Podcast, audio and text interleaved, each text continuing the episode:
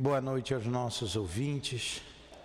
Que Jesus abençoe a nossa noite de estudos.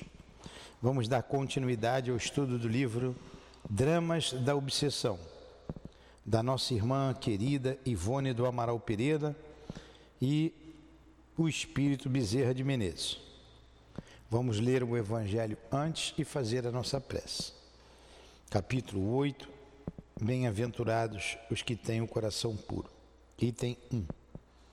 Bem-aventurados os que têm o coração puro, porque eles verão a Deus. Então, apresentaram-lhe algumas crianças para que ele as tocasse, e como seus discípulos repelissem com palavras rudes aqueles que as apresentavam, Jesus ficou muito desgostoso. Ele disse: Deixai vir a mim os pequeninos, não os embaraceis porque o reino dos céus é para aqueles que se assemelham a eles. Em verdade vos digo: todo aquele que não receber o reino de Deus como uma criança, não entrará nele. E abraçando-as e impondo-lhes as mãos, as abençoava. Marco, capítulo 10, versículo 13 a 16. A pureza de coração, é o comentário de Kardec, é inseparável da simplicidade e da humildade. Ela exclui toda a ideia de egoísmo e de orgulho. Eis a razão porque Jesus toma a infância como símbolo dessa pureza, assim como a tomou como símbolo da humildade.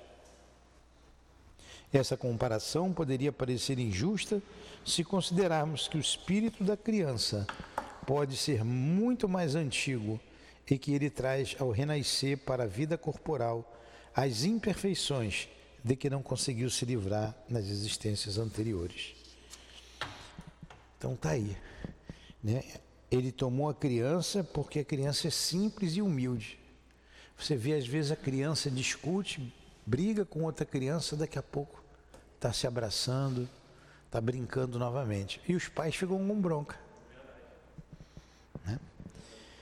Então aqui estamos, Jesus, buscando ter essa pureza de coração, a pureza de coração que fez com que nós abríssemos esta casa de amor. No primeiro dia que aqui colocamos os pés. Ajuda-nos a nos transformarmos o nosso caráter, tornando-nos mais simples e humildes para que essa pureza de coração seja constante em nossas vidas. Ajuda-nos, Senhor, a compreender o nosso irmão, a amarmos-nos uns aos outros como o Senhor nos ensinou. Por isso aqui estamos estudando o teu evangelho, a doutrina espírita.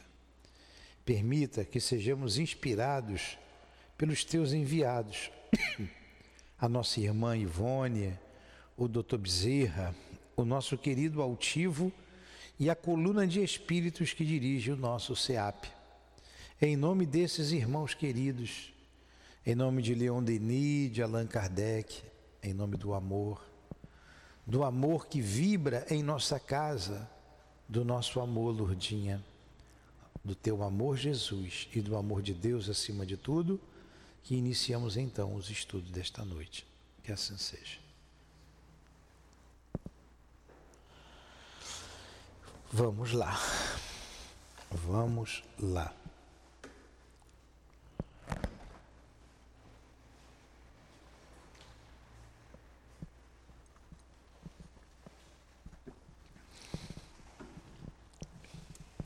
Estamos no capítulo 2 da última parte do livro, né? A, severidade da lei.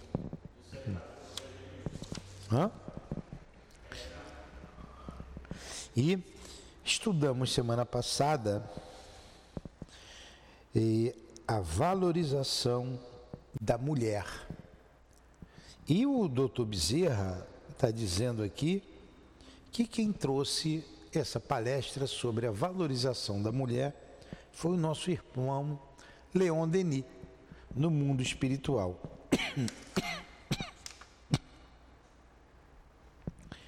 Ele contou várias passagens aqui. Estudamos isso semana passada. Eu vou ler só o primeiro parágrafo da semana passada. Ele começa assim: Digo-vos em verdade que daí não saireis enquanto não houverdes pago o último real.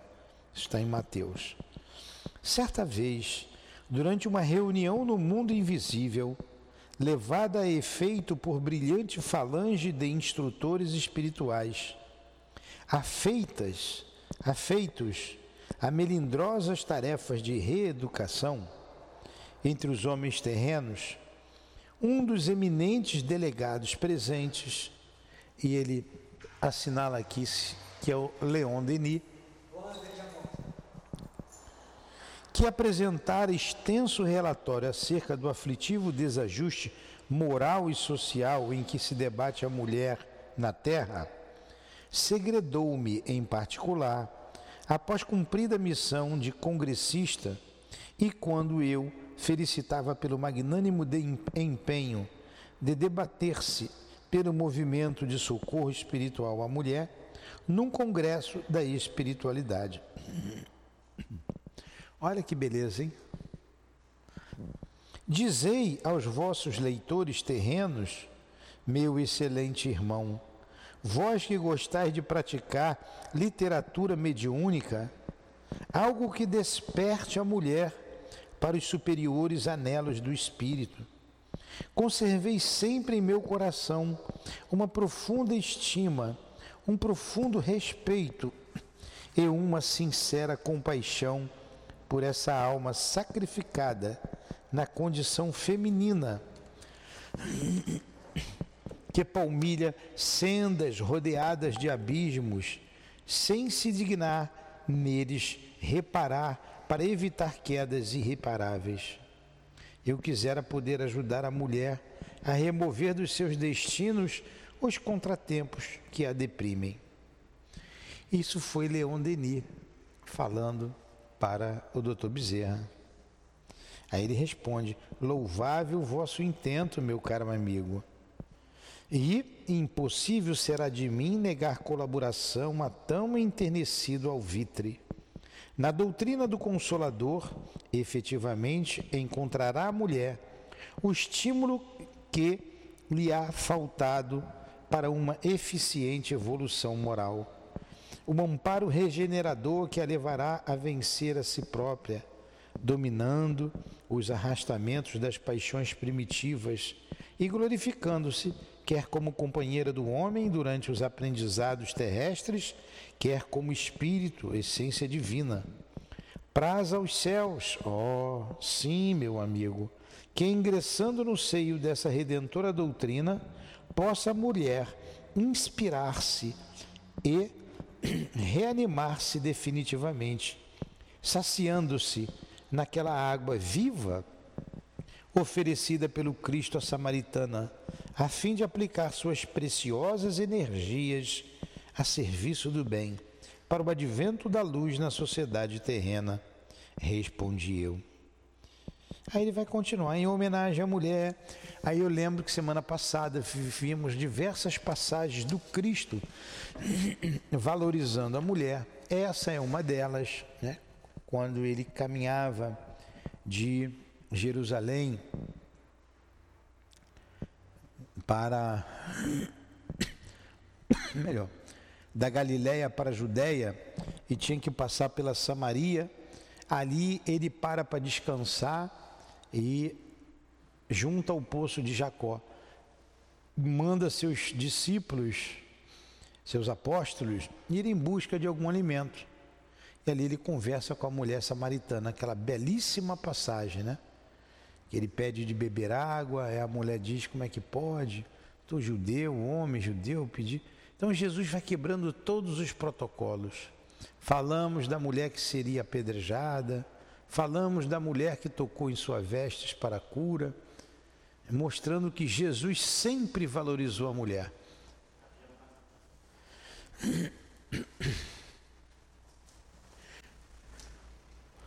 Diz para ela que era melhor eu desculpe pessoal em casa. Toma. Ela transfere débito. Eu transferiria para ela se ela passar para conta. Enfim, estudamos bem, falamos bastante sobre a mulher semana passada. No capítulo 2, ele continua: No início deste século, sendo eu já desencarnado e exercendo atividades médicas da espiritualidade para as criaturas ainda encarnadas, esse é o doutor Bezerra, fui encarregado de um serviço de assistência a uma paciente do sexo feminino, localizada em pitoresca e linda cidade do estado do Rio de Janeiro, banhada pelas águas sempre agitadas e frescas do oceano que fertiliza a terra benfazeja, esse Atlântico imponente e formoso. Início desse século, já no século 20, né? 1900 e pouco. E... Lá ele falou da mulher, a necessidade da mulher se valorizar. Nós discutimos bastante isso semana passada aqui. Você quer vender o carro, bota uma mulher bonita ali, sensual. Né? Você quer vender qualquer coisa, tem a imagem da mulher. Infelizmente, a exploração né? continua. E vai contar um caso aqui, então, com uma mulher, uma pessoa do sexo feminino. Encontrava-me, então, em certa reunião muito solene no espaço, durante a qual se prestava culto ao Criador com os pensamentos conjugados em preces e o coração e os corações dilatados em austos de vibrações amorosas, em busca de suas bênçãos protetoras a prol dos nossos espíritos necessitados de inspiração e afetos.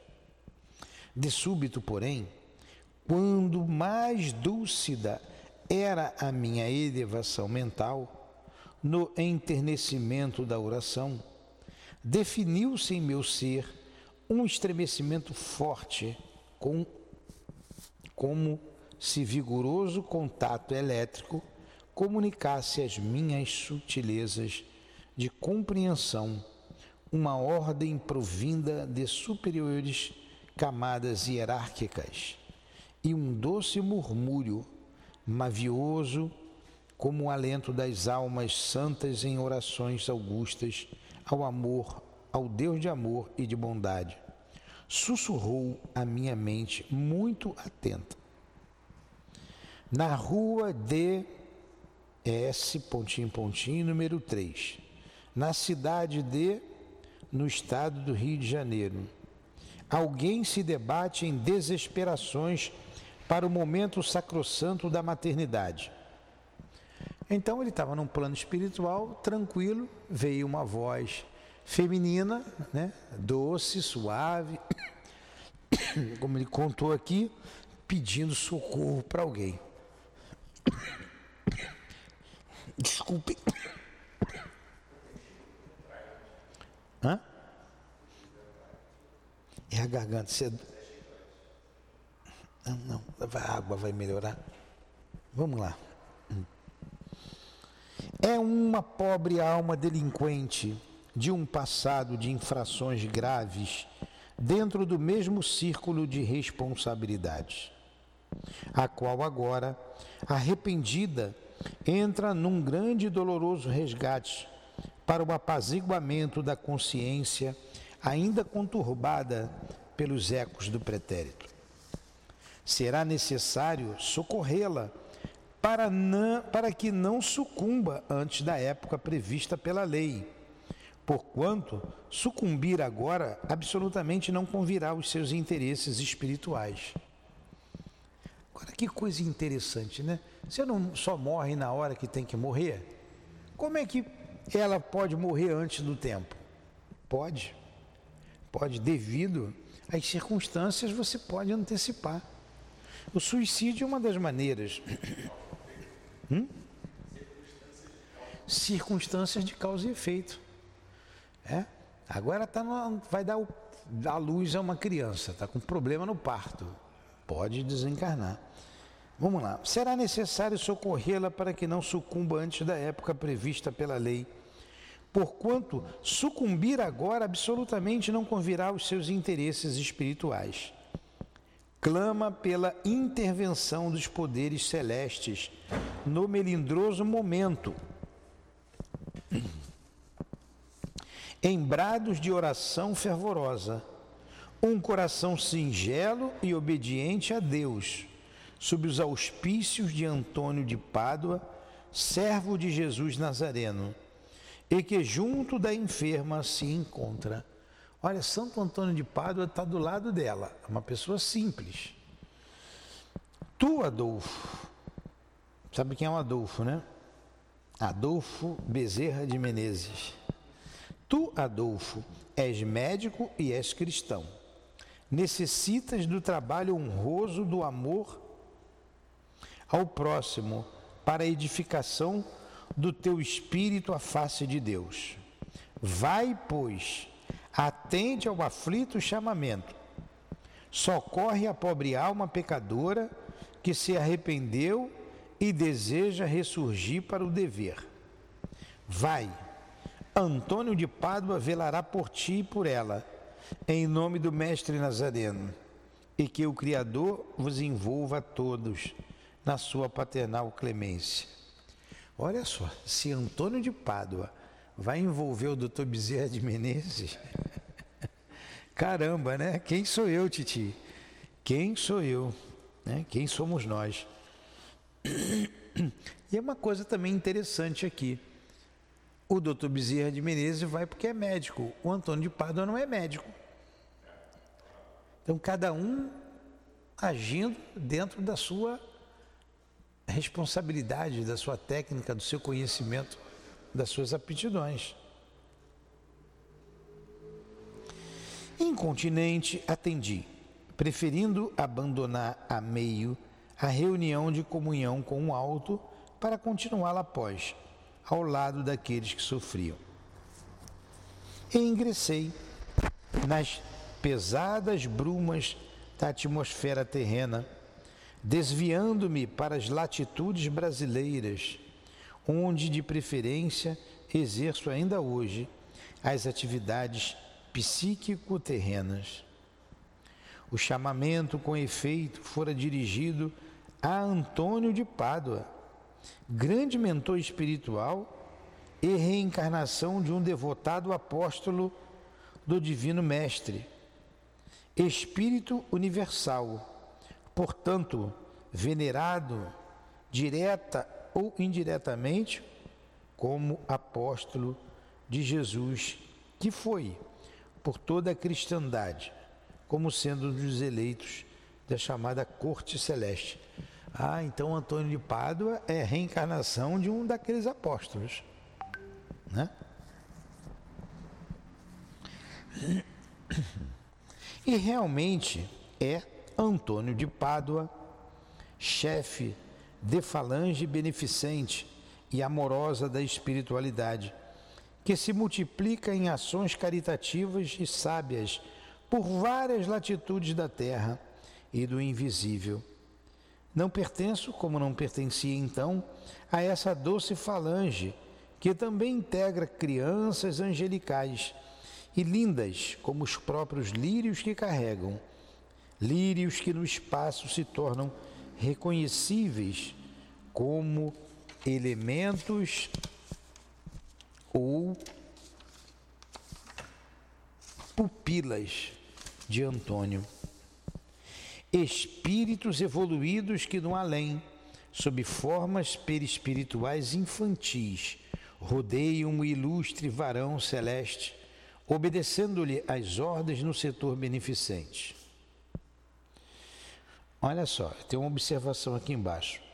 A magnanimidade do espírito de Bezerra de Menezes deu-nos a visão dessas crianças citadas. Representam crianças pobres, trajadas humildemente, pés descalços, cabelos despenteados, tão, não obstante, rebrilham de claridades celestes e, sobre, e sobraçam lírios. Dão-se as mãos para caminharem muito gentilmente e um luzeiro rosa envolve-as distantemente em torno. Não nos foi possível conter as lágrimas diante de tão sublime quadro espiritual. Então você vê que o doutor Bezerra está descrevendo esse quadro dessas crianças descalças, vestidas humildemente. Aí aparece um espírito assim junto para você. Você, poxa, que espírito é esse que está descalço com roupa tão simples? Olha, é julgar pela aparência, né? Pertence à falange de Antônio de Pádua. Eu não, eu não me lembrava, não, já li essa, esse, esse livro há algum tempo atrás, eu não me lembrava dessa passagem, que Antônio de Pádua tinha sido um dos apóstolos de Jesus. Todavia, o setor de trabalho, retornando aqui ao estudo, pertencia a mentores aos quais era eu subordinado. A recomendação viera de Antônio de Pádua, Espírito Universal, a ordem chegou a mim com a rapidez que poderá desenvolver um pensamento humano em preces tão angustiantes, angustiosas, quanto fervorosas, e a resposta do céu, através de uma ordem vibratória ainda mais veloz. Era madrugada as brumas fortes do oceano, cortejadas por um vento áspero do mês de agosto, despejavam sobre a cidade que se amortalhava toda de um longo sudário de serração, enquanto o frio álgido e úmido da beira-mar fazia tiritar os míseros sem abrigo tépido e os pobres cães sem proteção, tão sofredores quanto aqueles. E um silêncio triste e constrangedor, como sonhem ser os dos locais onde se aglomeram almas penitentes para os doridos testemunhos da expiação, em desagravos a lei ofendida no pretérito, estendia sobre o casal colonial, ou casario colonial, a sombra das amarguras que se entrechocavam sobre os seus, os seus tetos. Está entendendo? Ele foi no lugar né, e está descrevendo o lugar. Se fosse eu, ia dizer assim: olha, ele foi ali no lugar assim, assim, assim. Acabou. Procurei a rua de S e encontrei-a facilmente pres, pressuroso. Porque a espiritualidade, porque da espiritualidade, os fachos de caridosa vigilância de Antônio incidiam sobre meu pobre espírito, aclarando-me os caminhos e as ações a realizar. Restas de luz argêntea, quais faróis norteadores a serviço da causa sublime do amor. E corri o ano de 1910. Agora você vê as claridades de Antônio de Aquino, daqueles que estavam em torno dele, é, iluminava o seu pobre espírito.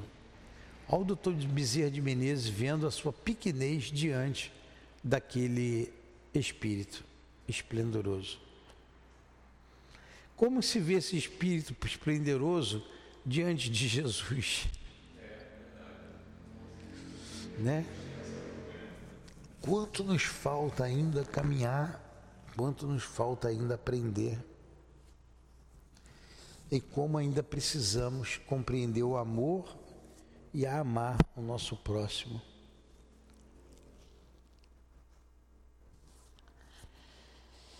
Vamos lá. Continuar mais um pouquinho.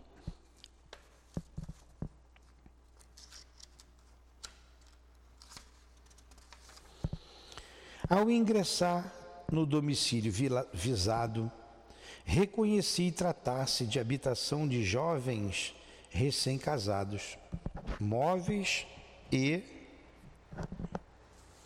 adornos, acusando modesto bom gosto da mulher, capricho e sutis delicadezas, como bordados finos, rendas mimosas e pinturas graciosas, que as mãos amorosas de uma esposa recente ali haviam distribuído para maior encantamento das horas consagradas ao doce enleio do lar.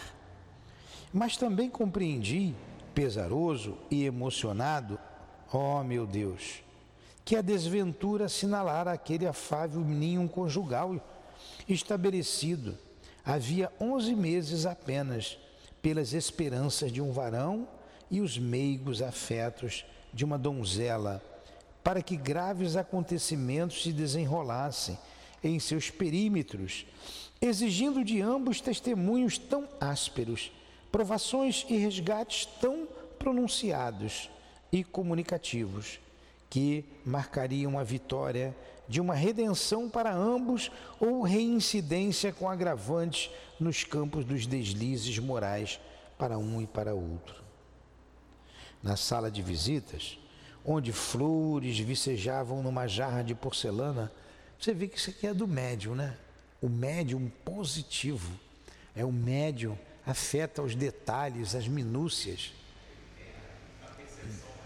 É, é, não é qualquer um que escreve isso, não. Isso aqui é a Dona Ivone, ó. Na sala de visita, onde flores vicejavam numa jarra de porcelana, sobre um piano de carvalho polido, um jovem de 26 anos de idade trazendo bem tratados bigodes pretos e perfumados, como exigia o requinte da moda masculina de então, a tez muito branca e fina, cabeleira sedosa e negra, estatura elevada e majestosa, um belo tipo varonil, enfim, capaz de atrair atenções à primeira vista. Sentava-se numa cadeira de balanço, tipo austríaca, e chorava, o rosto oculto entre as mãos, os braços apoiados sobre os joelhos, atitude indicadora do desânimo profundo. Ó, descreveu o jovem todo, num olhar. Numa câmara ao lado, encantadora mulher, acusando aproximadamente 35 primaveras, apresentou-se à minha vista, prostrada de joelhos, as mãos cruzadas em súplica, orando com fervor tão comunicativo e eficiente que, por todos, os recantos da habitação, um suave balbúcio de prece, balbucio de preces repercutia, dispondo o ambiente às inefáveis influências das esferas do amor, para tanto valendo-se de vibrações harmoniosas conducentes a Deus. Era uma alma de crente, idealista e generosa, que soubera orientar a fé que adotara, cultuando a divindade suprema para diretrizes muito meritórias dos planos da espiritualidade. Chamava-se Sara. Se fosse eu, dizia, Sara estava rezando no quarto ao lado. Chamava-se Sara. Mas os familiares e amigos mais íntimos tratavam-no por Sarita, modo gentil de lhe demonstrarem uma simpatia que ela soubera conquistar por entre amabilidades constantes.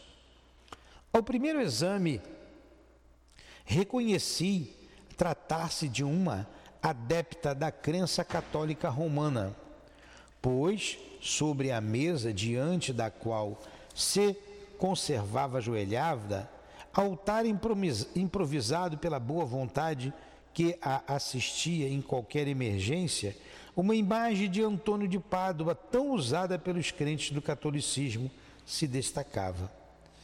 Mas, a par de tal particularidade, também nessa jovem crente entrevi a qualidade do cristão sincero, dado que uma coluna luminosa, serena, vertical, límpida, firme, argêntea e bela elevava-se do seu coração pelo ardor da prece à procura da proteção do alto.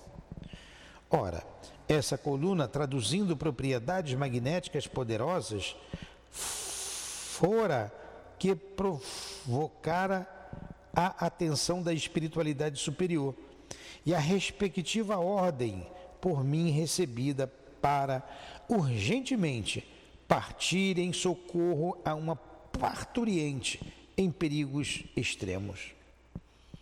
Eu me encontrava, portanto, em presença de um formoso fenômeno de telepatia religiosa, no que ele possui de mais angelical e comovedor, pois que era uma mulher, uma jovem viúva, simples e modesta, e modesta criatura terrena, que, fortalecida pela sua confiança de crente, atirava os próprios pensamentos pelas profundidades do incognoscível, numa prece espontânea, qual confidência amorosa, na súplica de uma assistência suprema dos céus para um ser amado que sofria. Atentei de boa mente nas expressões de sua rogativa e ouvi o que diziam. Assim, os sussurros benfazejos que se encontravam pelo ambiente em cantilenas piedosas. Santo Antônio de Pádua, meu bom Senhor e protetor, pelo amor do nosso Criador Supremo e sob os auspícios do Senhor crucificado, eu vos suplico piedosa intervenção da vossa assistente para minha muito querida amiga Angélica que neste momento se encontra em perigo de morte. Santo Antônio de Pádua, socorreia pelo amor de Jesus. E como outrora levantastes do leito de morte tantos enfermos, reintegrando-os no gozo da boa saúde, levantai também a pobre Angélica, para que maior seja a glória de Deus eterno na pessoa dela. Todavia, que se cumpram as determinações do Onipotente ou das leis da vida, sejam quais forem. O que fizerdes em seu santo nome, meu coração aceitará respeitosamente, como sendo uma única destinação que conviria a Angelita, que tanto sofre. Que qualquer forma, de qualquer forma, eu estarei ao vosso dispor para auxiliá-la a se reerguer para Deus e para a vida. Angelita descrê da vida imortal, descrê do próprio Deus, arrastando-se em ímpia desatenção para com os doentes, para com os deveres do crente. Se ela sobreviver ao dia de hoje, porém, Prometo-vos, Senhor, envidar todos os meus esforços, mesmo os meus sacrifícios, para reconciliá-la com as leis divinas. Interessado e comovido antes que o entrevi, dirigi-me à câmara conjugal, onde a chamada Angelita deveria encontrar-se. E o que então presenciei teria me acabrunhado e estarrecido o coração se os obreiros do invisível não fossem previamente preparados contra os choques emocionais que o carreiro de suas atividades na terra como no além poderá provocar. Eu vou parar por aqui, que aqui a gente encerra mais esse capítulo. E semana que vem ele vai falar quem foi Angelita, por que aquele sofrimento todo. Hã? Angelita. Angelita, Angélica é o nome dela, botaram apelido de Angelita. Vamos parar por aqui que a gente vai continuar com o estudo do Evangelho daqui a pouco. Amado Mestre Jesus, muito obrigado pela noite de estudos. Muito obrigado a Dona Ivone, ao Dr. Bezerra. Muito obrigado ao nosso irmão altivo por tudo que nos proporcionastes. Obrigado, Leon Denis e Allan Kardec. Em nome desses espíritos amigos, Jesus, em nome da direção espiritual do SEAP, a nossa casa de amor, o nosso querido altivo, em nome do amor, do nosso amor, Lourdinha, do teu amor, Jesus. Mas acima de tudo, em nome do amor de Deus, nosso Pai, é que damos por encerrado os estudos da noite de hoje. Que assim seja. Graças a Deus.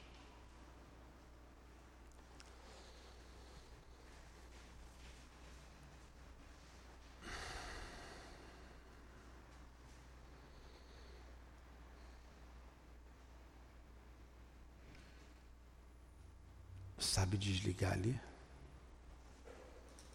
Sabe desligar, Dilane?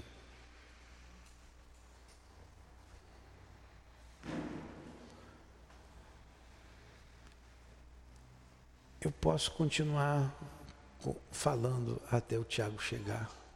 A gente continua, pode deixar.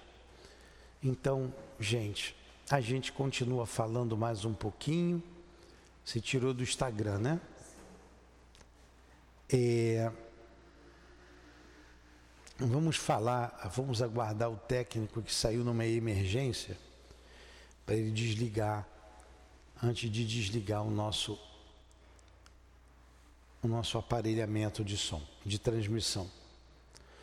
Então o doutor Bezerra vai contar a história de Angelita, que estava indo para o parto. Vamos continuar então mais um pouquinho com essa história.